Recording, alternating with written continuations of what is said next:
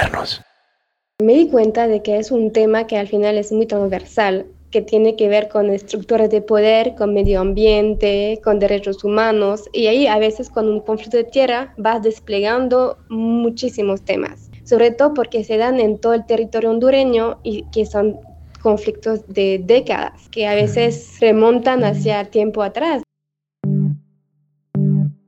En Status Quo escucharás sobre tendencias nacionales y globales, economía, políticas públicas y temas controversiales en un espacio abierto y crítico. No se puede destruir un status quo sin crear uno nuevo. Este programa se hace gracias a... Descubre los famosos postres, desayunos y sándwiches de L'Art du Pen.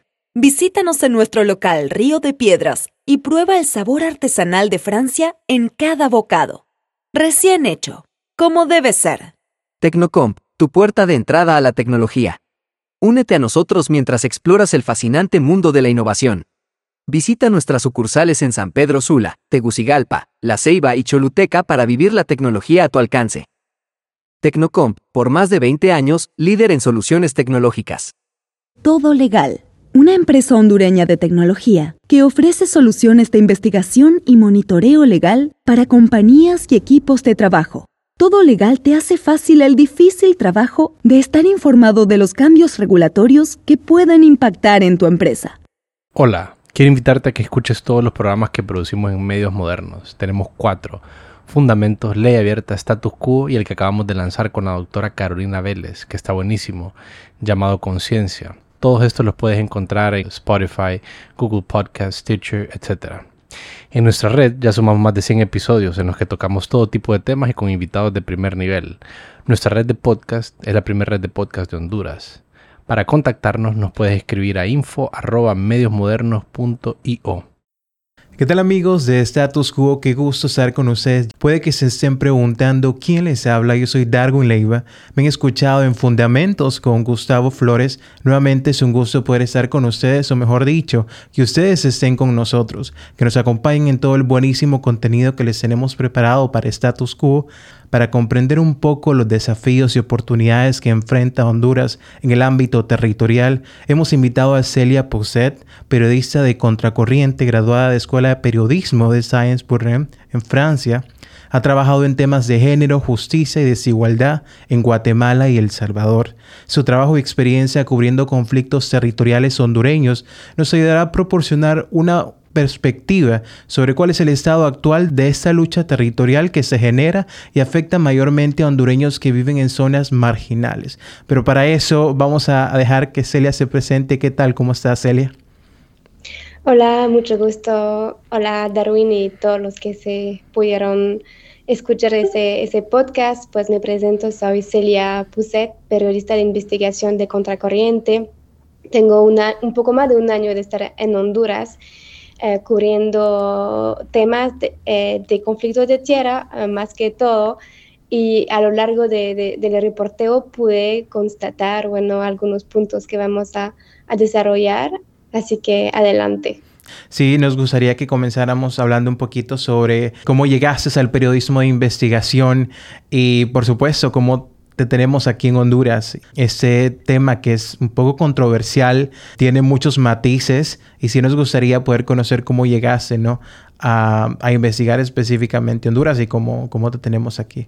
Ah, pues fíjate que para mí el periodismo y Centroamérica siempre han sido unidos. Em, llegué a hacer una práctica de, de periodismo en Guatemala ahí en 2017 eh, después fui a El Salvador también una práctica y todavía no había estudiado periodismo, era solamente unas prácticas para ver si me gustaba. Y llegué en medios que sí tenían como, como enfoque el periodismo de profundidad, el periodismo de investigación. Entonces me, me enganché tanto del periodismo como de la región.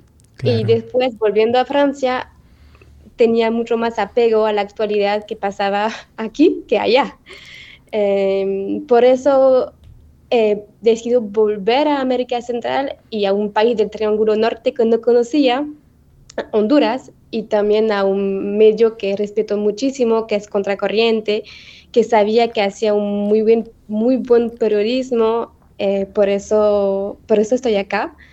Y después el tema de conflicto de tierra casi es el azar, ¿no? Los periodistas a veces no escogimos los temas, los temas nos escogen un poco. Claro, claro. Eh, te mandan a cubrir tal, tal cosa y después, bueno, vas, das, das seguimiento a los temas y poco a poco te, te, haces una especialización, pero casi es el fruto del azar, te diría. Um, y ahí vas conectando con tus fuentes para descubrir otro tema. Um, hay una mezcla entre destino y azar para todas las cosas en la vida, así que así fue. Claro que sí, nosotros pues sí, como tú lo dices, hay mucho, mucho que, eh, que investigar, ¿no? Hay mucho que dar a conocer en Latinoamérica y especialmente pues en Honduras. Yo también soy periodista y sin duda tuve en algunos momentos donde la investigación, como tú dices, lo escoge a uno y esta lo vuelve un poquito más humano a uno. Sí me gustaría que nos hablaras un poquito cuál es la diferencia en, así, en el periodismo entre tu país y Latinoamérica, que, que es al momento de ejercer, que si existen diferencias, ¿no? Y como tú dices, te llamaba más la atención el, investigar aquí en, Latinoamérica o Honduras. ¿Por qué era eso? Que, si nos puedes contar un poquito de ello. Bueno, primero por el idioma. Siempre he querido trabajar en español, escribir en español, porque me, gusta este idioma. Es, es un espacio para mí de libertad.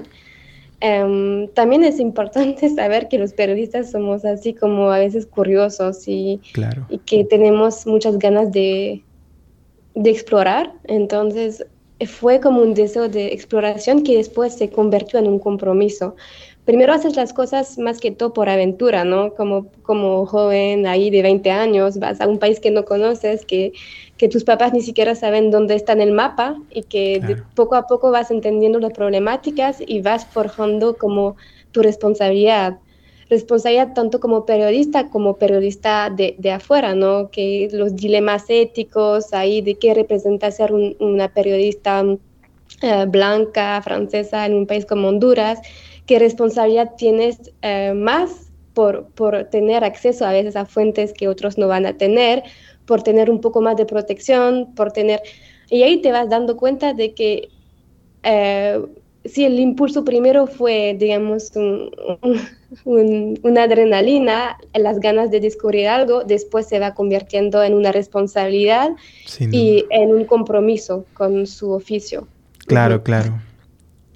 Y es increíble, definitivamente así es el compromiso que, uno adquiere a través de la experiencia, ¿no? El compromiso de eh, las personas que me escuchan eh, necesitan una especie de, información que les ayude, les ayude a limpiar el camino, a tomar decisiones un poquito más claras, ¿no? Y, por supuesto, yo creo que ese, yo creo que ese es algo, un valor agregado del, periodismo, ¿no? A pesar de, de, todas las experiencias que uno vive, ese sin duda es un valor agregado para uno como persona. Así que hablemos un poquito ya del tema del conflicto de tierras me gustaría que me hablaras un poquito cuál es la naturaleza, ¿no? Y el alcance general de los conflictos de tierra actualmente en Honduras. Es decir, desde tu perspectiva, ¿por qué crees que se dan esos conflictos de tierra? Eh, me di cuenta de que es un tema que al final es muy transversal, que tiene que ver con estructuras de poder, con medio ambiente, con derechos humanos, y ahí a veces con un conflicto de tierra vas desplegando muchísimos temas sobre todo porque se dan en todo el territorio hondureño y que son conflictos de décadas, que a veces eh, remontan hacia tiempo atrás, ¿no? De tiempos de, la colonia, tiempos de cómo se, conformaron las instituciones eh, que regulan la tierra. Y ahora los conflictos son también múltiples factores. Por ejemplo, se pueden dar eh, por el problema de la titulación de la tierra, en muchísimos casos de, de, la corrupción en las instituciones, ahí como el INA, el IP, pero también se pueden dar por eh, querer defender un territorio o un recurso natural o luchar contra un proyecto extractivista, como por ejemplo la sede o un plan de manejo, una hidroeléctrica. También se dan porque hay un problema de vivienda en Honduras eh, y de acceso a la tierra para cultivar o para establecer una vida. Entonces, eh, todos esos factores se, a veces se, juntan, se empalman. Eh, a Honduras tenemos que añadir el factor narcotráfico también, que, es un gran, gran, un gran espina ahí en, en, esa, en esa problemática de territoriales, porque hay territorios totalmente dominados por el narcotráfico y que eso tiene un impacto fuerte y a largo plazo en las comunidades. Entonces, creo que también la, otra cosa de qué forma o qué cómo se manifiestan esos conflictos es a través de, la violencia. una, característica es la violencia. Sin duda. Ya podemos hablarlo más adelante. Claro que sí. Comentanos un poquito sobre quiénes son los, los actores que tú usualmente ves involucrados en esos tipos de conflicto, a quiénes afecta más, dirías tú, a través de las investigaciones que has realizado o de las noticias que has cubierto, ¿quiénes crees que pueden ser las partes involucradas regularmente en estos tipos de, de, conflictos, ¿no? de luchas de tierra? Aquí en Honduras, por supuesto. Bueno, a, veces es, sencillo para verlo, es abrir un expediente y ver cuáles son, quiénes son las partes involucradas, las partes en, disputa. Pero solamente eso es el punto, eh, es, nada más como la superficie, porque la verdadera explicación es que hay muchísimos actores escondidos. Entonces, en un expediente vas a ver, por ejemplo, un grupo campesino, una organización indígena y otras personas que son dueños de la tierra, por ejemplo. Eso es, lo, es la superficie a veces de lo que ves. Pero como periodista de investigación te toca ver quiénes son los actores que no, que no están en el expediente, pero también tienen una influencia en ese conflicto. Eh, creo que eso también es la responsabilidad de una periodista de investigación en comparación a, a otro tipo de periodismo. Ver quiénes son los actores escondidos. Y a veces son funcionarios públicos, son policías, eh, porque tienen un papel a veces muy importante en esos conflictos, porque aportan violencia en los desalojos, eh, desconocen totalmente a veces los protocolos para respetar a los pueblos originarios. Em, eh, entonces, todos esos actores a veces de la, del Estado no, no les mencionamos, solamente vamos por eh, la parte afectada y la parte que reivindica una tierra, por ejemplo. Pero hay que ver que atrás hay grupos de poder, grupos de poder económico o político, y nos toca a veces ahondar un poco en eso, ¿no? Por ejemplo, el ejemplo que te puedo dar es el de ese exalcalde de Choloma, eh, que permitió el despojo total de, las tierras de, los habitantes del merendón cholomeño. Sí, sin duda. Pues, y si no vas a ver un poco más atrás, pues te pierdes ese actor. Pero fue crucial en el despojo de esas comunidades por, por un narcotraficante, ¿no? Yo creo que ahí es donde interviene nuestro rol como periodista, ¿no? Nuestro rol de hacer una buena investigación y como tú dices, ver un poquito más atrás y ver esas capas de, la noticia o ver esas capas del problema que no están a simple vista, pues no las percibimos. Y en ese sentido, si cuánta accesibilidad tiene el periodista para poder obtener visibilidad en esto de como tú decías, abrir un expediente, ver quiénes están involucrados, poder ir y, ver qué es lo que sucede con, las personas ¿no? que, que, están siendo afectadas por este problema. ¿Cuál es la accesibilidad que tenemos como periodistas en ese? Um, hay que ser un poco insistentes con el Poder Judicial para tener acceso a expedientes. A veces te permiten verlo eh, sin tomar fotos, a veces no te permiten verlo sin un abogado. Em, entonces tienes que buscar fuentes que van a también apoyarte en ese trabajo.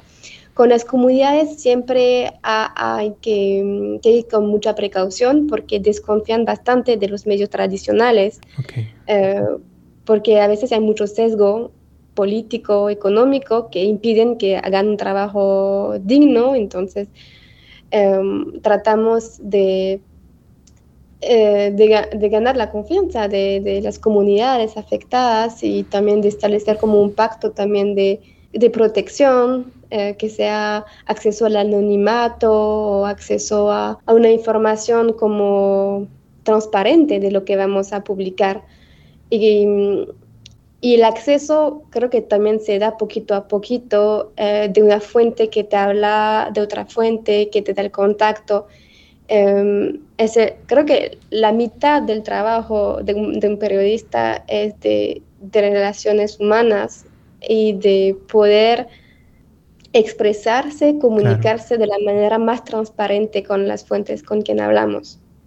Eh, sí me gustaría que nos hablaras también una pregunta que quería hacerte sobre los impactos que estos problemas tienen en comunidades, ¿no? De tal vez alguna comunidad que tú recuerdes que diga tuvo esos impactos luego que, que, estaban pasando por esos conflictos de tierra, comunidades locales o a los habitantes o de zonas rurales en Honduras, qué impacto tienen, cuál es la consecuencia de pasar por este tipo de, de problemas territoriales, ¿no? Uf, son, son muchísimas cicatrices, muchísimas huellas que a veces van a, van a permanecer ahí por largo, largo tiempo. Em, son personas que se sintieron vulnerables, abandonados a veces por el Estado, que no les protegió y que tienen una desconfianza grande en las instituciones, que pueden llegar a no denunciar una amenaza porque no quieren aparecer en, un expediente, que, pueden, que pueden llegar a denunciar y que al final esa denuncia les va a caer como más bien como un problema que como una, una, solución. Eh, son gente que, fueron sometidos a, una capa de, a veces, de silencio, que tienen miedo de hablar. Em, pienso, por ejemplo, bueno, en la comunidad ahí del Merendón, eh, en Choloma, pero también hablo de comunidades garífuna, en Roatán, o de, hablé hace poco con una persona de San Francisco de Locomapa, una mujer tolupán, y que había recibido amenazas por parte de ahí de, de un minero eh, y no sabía cómo actuar porque no confiaba en las instituciones, porque otros compañeros habían sido judicializados por defender el territorio. Entonces, esas personas se hacen más vulnerables ante las amenazas porque no confían y porque no pueden confiar también en, en una protección real. Em, y como tú dices, el sesgo a veces que, tienen ellos, ¿no? De, de, poder recibir ayuda exterior o de que alguien venga e, indague sobre lo que realmente está pasando, ellos usualmente pues tienen esto de esa persona lo único que quiere es tal vez un beneficio propio, que alguien pues lo vea que está haciendo algo por, por ese tipo de personas y realmente eh, lejos de dar, brindarles una solución a ellos, Simplemente se está dando color. Aquí pasa muchísimo eso y seguramente puede que lo hayas notado que tenemos muchos políticos, muchos políticos yendo a ese tipo de lugares y que simplemente funcionan como instrumentos para una estrategia comercial de ellos o una estrategia de, publicidad para que vean que ellos visitan esos lugares y realmente pues eh, no les brindan una solución real, sí. Sí, totalmente. Son conflictos a veces instrumentalizados y comunidades enteras instrumentalizadas por políticos.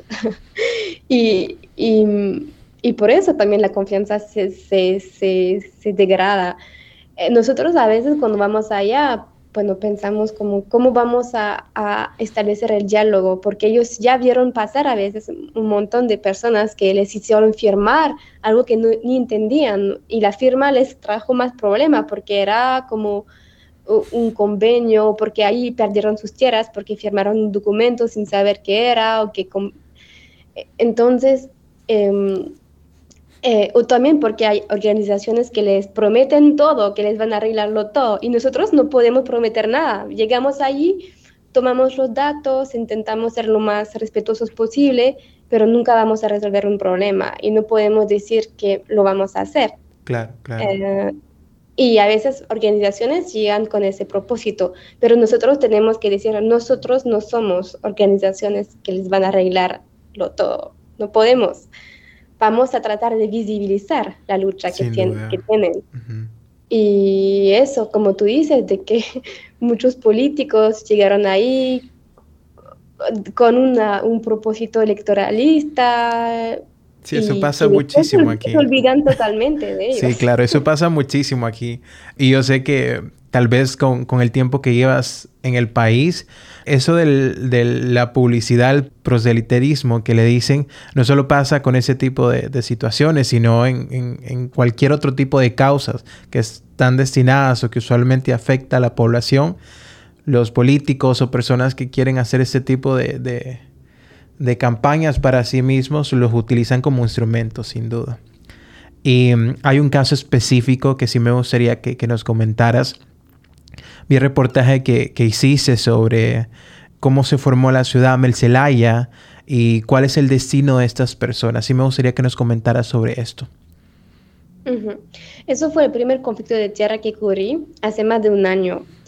Pues en la ciudad de Melcelaya, un campamento en Choluteca, en, las afueras de Choluteca. Y ahí vivían como mil personas que entraron a tomar una tierra que no eran de ellos, que eran de, muchísimos dueños, ahí había un mosaico de dueños, pero llegaron con el, con el argumento de que eran tierras baldías y que iban a, a construir sus casas. ¿Por qué se llama Ciudad Melcelaya? Porque fue en honor al expresidente y actual asesor de Chomara Castro, y pensaban que con la llegada al poder del gobierno socialista iba a ser más fácil em, recuperar esa tierra, o al menos eh, titularla, hacer la titulación.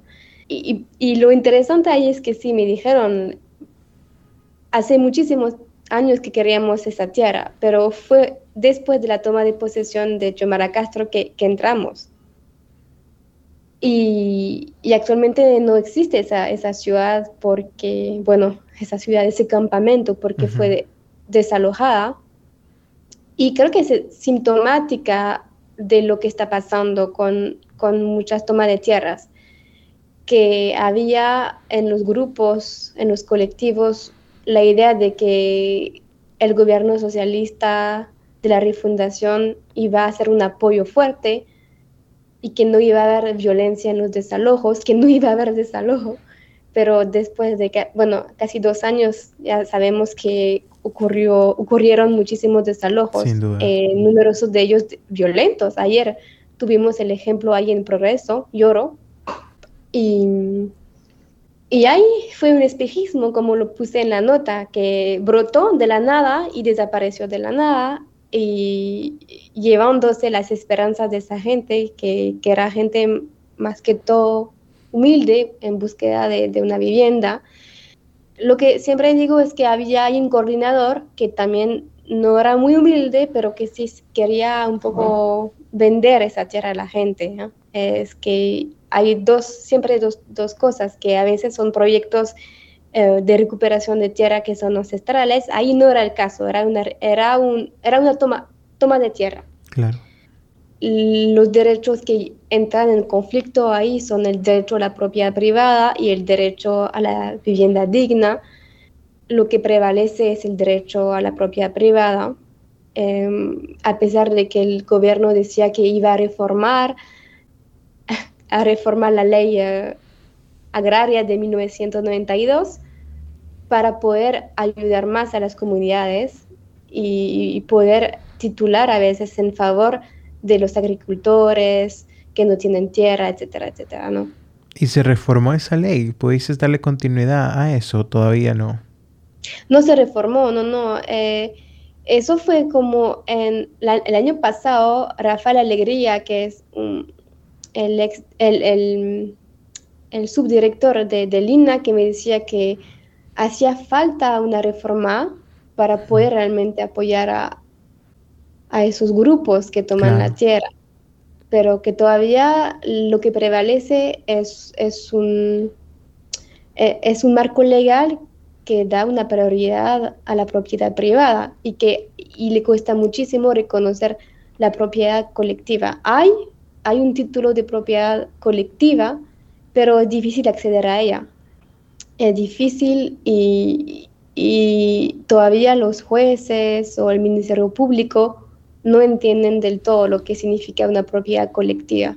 Claro, claro. Y ahorita que hablamos de marco legal, existen leyes que protejan a esas personas que, bueno, que viven, por así decirlo, en estos lugares. Acá muchas personas los conocemos como invasiones. Es, muy difícil. El, carácter humano de esto es algo indivisible de esas situaciones, ¿no?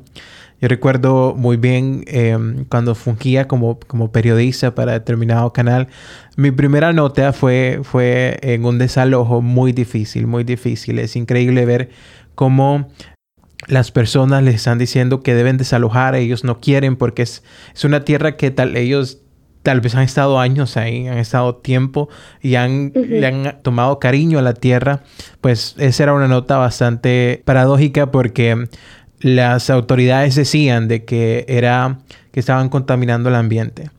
No obstante, enfrente se estaba construyendo un edificio, estaba construyendo un edificio muy alto. Eso era contaminación al ambiente, no las personas que vivían ahí. Pero bueno, en el marco legal, eh, Celia, existen leyes que protejan a ese tipo de personas, a las personas que, que, pues están viendo en esas situaciones, personas que viven en esos lugares. Hay un, hay un marco legal internacional que puede proteger, por ejemplo, a las comunidades indígenas en su proceso de recuperación de tierra ancestral. Existe, por ejemplo, el convenio 169 de la OIT, Organización Internacional del Trabajo, em, que versa sobre los derechos de los pueblos originarios. Y ahí sí hay, una hay una garantía, hay una garantía de, respetar el derecho a la tierra ancestral y de que incluso que si la tierra que ya está titulada no es suficiente, pueden pedir a, más tierra en, función del desarrollo demográfico de, la comunidad. Entonces, si ese convenio eh, existe y si ese convenio fue ratificado, firmado por Honduras, pero no se respeta, porque no hay una norma nacional que lo respalde. Entonces, no tiene mucha eficacia, eficiencia a la hora de los juicios.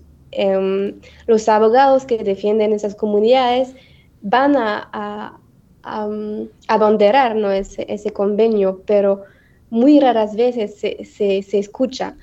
Me acuerdo de un caso en que sí el juez eh, en su resolución dijo, eh, voy a, fallar en favor de, la comunidad garífuna, a pesar de que no tienen el, el, título de propiedad, porque sí forma parte de un derecho eh, internacional a la tierra ancestral.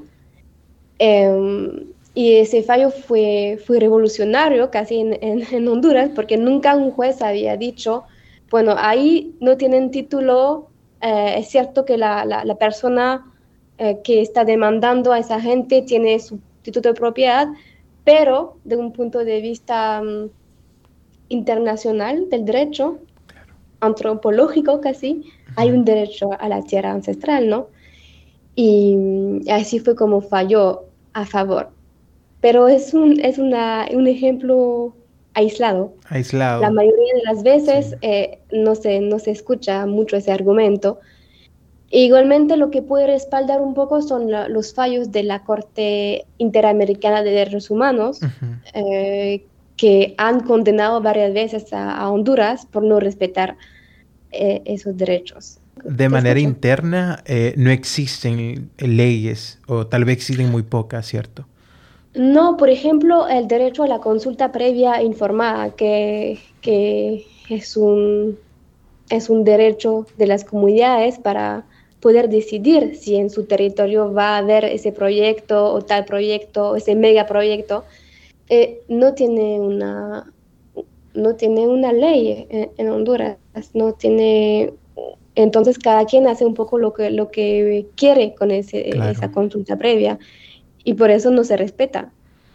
Unos grupos están diciendo que con la firma del acuerdo de Escazú podrían resolverse estas cuestiones, de, sería más fácil, digamos, pero todavía Honduras no ha ratificado, no ha firmado ni siquiera el, acuerdo de Escazú, que pretende ser una herramienta para dar más participación a las comunidades en temas ambientales.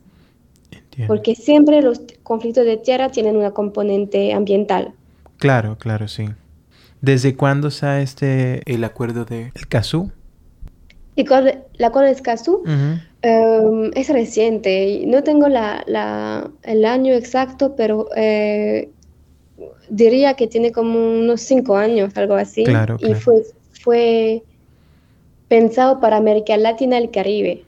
Para, mm, tiene diferentes ejes, pero uno de los ejes es la participación efectiva de las comunidades en las decisiones que tienen que ver con proyectos ambientales o proyectos, megaproyectos.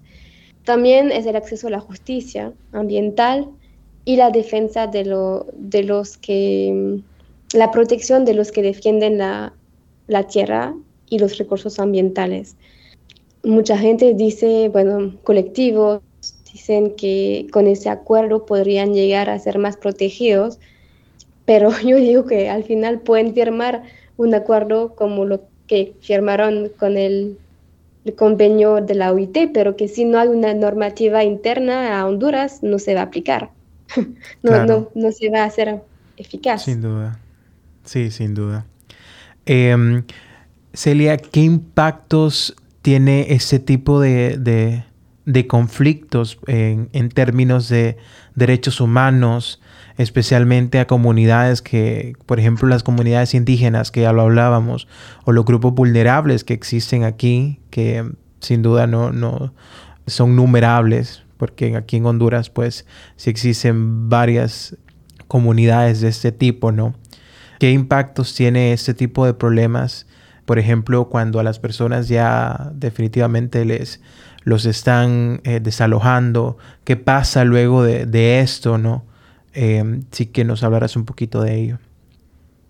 Básicamente, después de, un desalojo, hay un requerimiento fiscal en contra de, de, los que recuperaron la tierra o tomaron la tierra. Entonces, sigue más que todo una criminalización de los defensores y las defensoras. Una parte muy importante de este conflicto, bueno, de esos conflictos son la parte de criminalización, utilizando el delito de usurpación para debilitar un poco la lucha o la, reivindicación. Y creo que, que, también otra, otra cosa es el desgaste emocional, eh, el cansancio eh, tener que estar siempre lidiando con las amenazas, eh, con el miedo a, ser desalojados, a veces amenazas físicas también, como vimos eh, recientemente un Ramiro Lara, el defensor en Santa Rosa de Copán, que, que sufrió un atentado a su casa, que dispararon 20, 22 veces con armas de grueso calibre en frente de su casa y, al final eso desgasta a la gente que lucha. Terminas autocensurándose, exiliándose a otro país o teniendo que callar más. Entonces eh, es, es eso, es a la vez el proceso judicial que están enfrentando, pero también el desgaste, el desgaste psicológico, creo. Sin, sin hablar de los asesinatos, secuestros que también pueden estar sufriendo. Sí, sin duda es difícil, ¿no? Es difícil cuando, como decíamos hace algunos minutos, tal vez has vivido, ¿no? En algún tiempo, bueno, has vivido cierto tiempo en una tierra y luego tenés que dejarla. Y a un destino, pues, que no sabes qué hacer porque la mayoría de personas, pues, no tienen los recursos económicos como para obtener una, ya una casa legalmente, una propiedad, una vivienda legalmente, ¿no? Es bastante difícil y hay, como tú dices, cantidad de, consecuencias sin duda en términos eh, de derechos humanos, las personas cómo quedan mentalmente, ¿no? Luego de esto y, la violencia que existe. ¿Tienes algún caso tú que nos puedas comentar donde diga así, donde el factor de la violencia sí fue algo así como que bastante impactante en los conflictos? Mm, bueno, creo que lo que que fue el conflicto que ocurrió, que fue el más peligroso para mí, pero también que fue el más peligroso para la gente, fue el que cubrí en Choloma, justamente, em, porque implicaba narcotráfico. y siempre que está implicado eh, es muy difícil cubrirlo.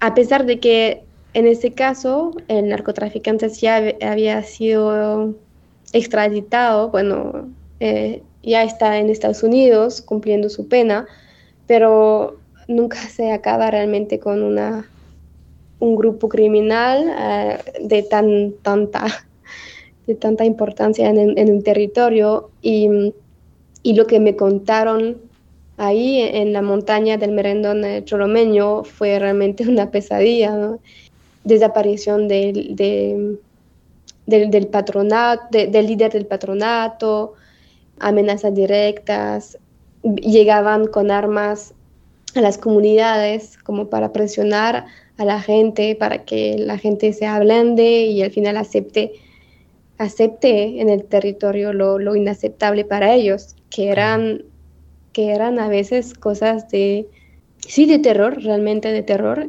Y lo que más a veces me, me cuesta es entender cómo al final la violencia perdura la violencia no se detiene porque han, han detenido a, un narcotraficante o a, alguien que, estaba mm, cometiendo delitos en un territorio. Se perdura en la comunidad y, puedes ver cómo al final las cicatrices son más, más hondas de lo que aparenta ser y, mm, y el tejido social queda totalmente trastocado y eso, creo que eso podría ser el ejemplo más contundente. Pero al final, ¿qué fue lo que pasó con esas tierras? ¿Realmente eh, siguieron en manos de estas personas? ¿Persiste el problema en ellas? ¿O las personas que viven ahí, qué, qué, perspectiva tienen de ellos? Sí. Son tierras em, de, de, la montaña del Merendón, la parte cholomeña.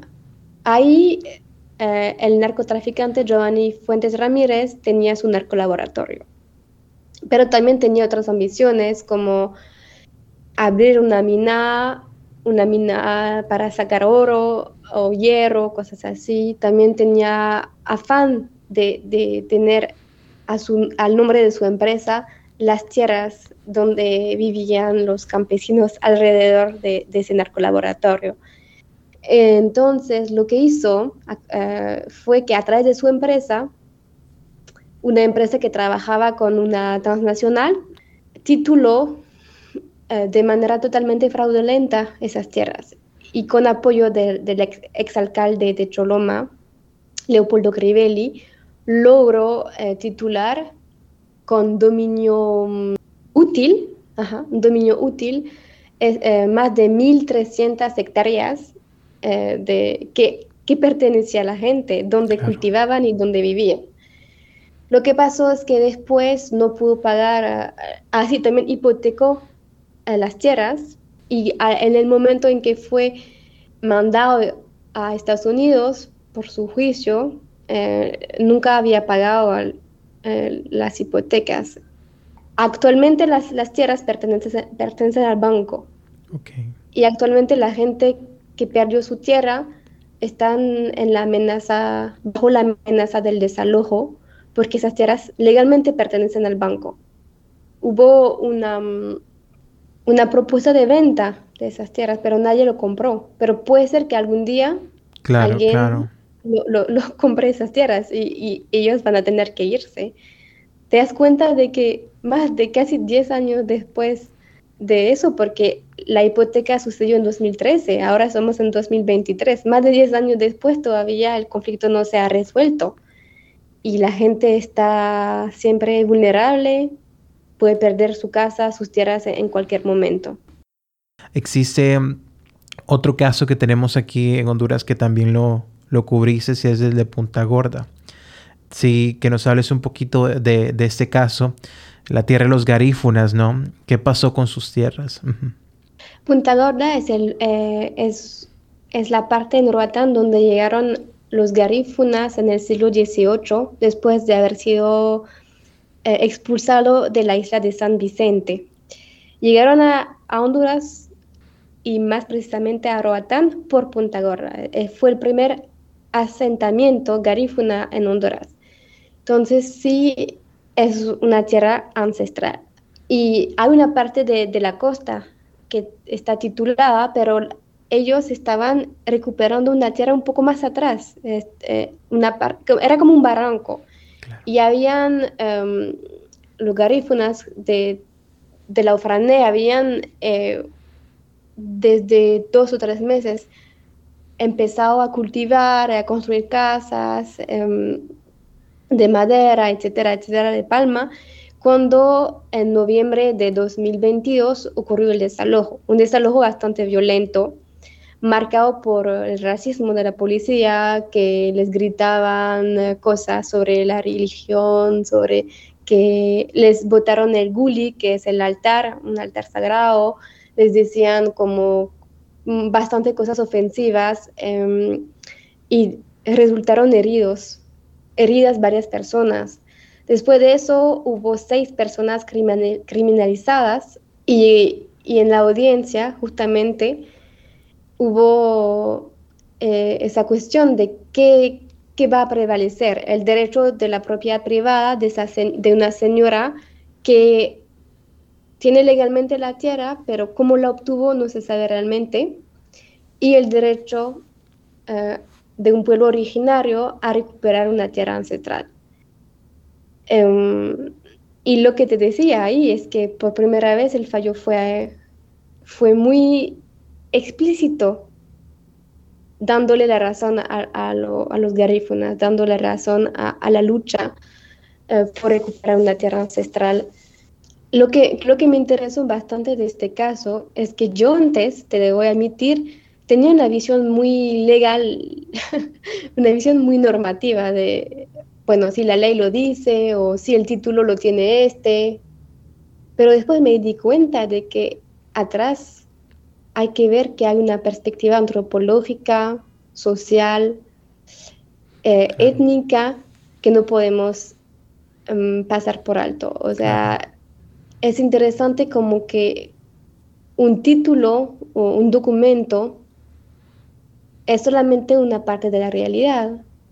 La parte legal es también el resultado de, de una estructura de poder.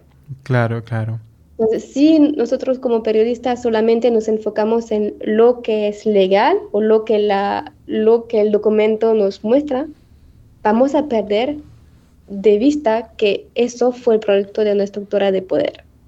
No, sí, claro que sí. Es casi imposible poder ver esos tipos de problemas con límites legales, ¿no? Simplemente como tú lo dices, la mayoría de personas pues observamos esos problemas así como que sí, no, no deberían estar ahí. Si las tierras no son de ellos, no deberían estar ahí. Pero existen otras cosas que hay que tomar en cuenta en el, en el, en el panorama, ¿no? Que es indivisibles a estos problemas. Y en ese mismo sentido, yo creo que em, como periodistas estamos un poquito más em, apegados a eso. Tenemos a, de alguna otra forma a traerlo a nuestra realidad y, comprender un poquito más esos, esos factores que, lejos de lo legal, como tú decías, se pueden contemplar en ese tipo de problemas. Como periodistas, ¿cuál crees que ha sido el papel que ha desempeñado la prensa eh, o el periodismo en sí en la divulgación, por ejemplo, o en la comprensión de estos, de estos conflictos al público en general? Por lo que escuché, hay bastante sesgo en la prensa en general por eso muchas comunidades no quieren compartir sus vivencias o sus experiencias con, medios eh, locales. Hablábamos de Punta Gorda y ahí fuimos el único medio que, pudo acceder al campamento, a, la recuperación de tierra, porque los medios ahí de Roatán eh, estaban justamente discriminando a la comunidad garífuna, eh, estaban replicando el discurso de están usurpando una tierra. Em, en ese caso fuimos los únicos en utilizar la palabra de recuperación de tierra. Los otros medios utilizaban la palabra de usurpación o de invasión. Entonces, todavía no hay mucha sensibilidad a nivel de los medios corporativos a esa cuestión, creo. Em, pero espero que, que, va, que vaya a cambiar en los próximos años. Aunque no creo realmente, porque a veces los dueños también de los medios pueden tener intereses económicos muy grandes en algunas en algunos conflictos o en algunos territorios, eso impide también que, que haya una visión um, objetiva de las cosas. Es bastante complejo, sin duda, es bastante complejo esos...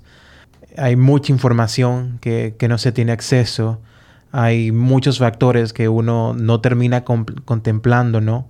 Y eso como periodistas, sí, para nosotros es un poquito difícil, ¿no? No digamos para la población ya en general que solo recibe la información que, que nosotros tenemos acceso a. Y, y, sí, claro, es un, es un gran reto como hondureño, sin duda, y, tal vez a nivel de Latinoamérica es muy difícil muy difícil ese tipo de problemas cuando existen factores como el narcotráfico, la institucionalidad que a veces pues es imparcial, ¿no? Y, y claro, claro, yo creo que eh, al final como periodistas es, el trabajo de cada uno, es el trabajo de cada uno poder eh, pensar de que al final no solo es información para mí, es información para las demás personas, para crear conciencia, ¿no? para crear conciencia y para ah, visibilizar, como tú decías, un poquito más estos problemas y al final que esto desemboque, ¿no? En soluciones para, las para las personas, sin duda. Bueno, eh, Celia, qué gusto, qué gusto que, hayas eh, podido estar el día de hoy con nosotros. Una plática muy interesante. Nosotros podríamos seguir. Es un tema muy interesante, sin duda. Gracias. Muchas gracias a ti.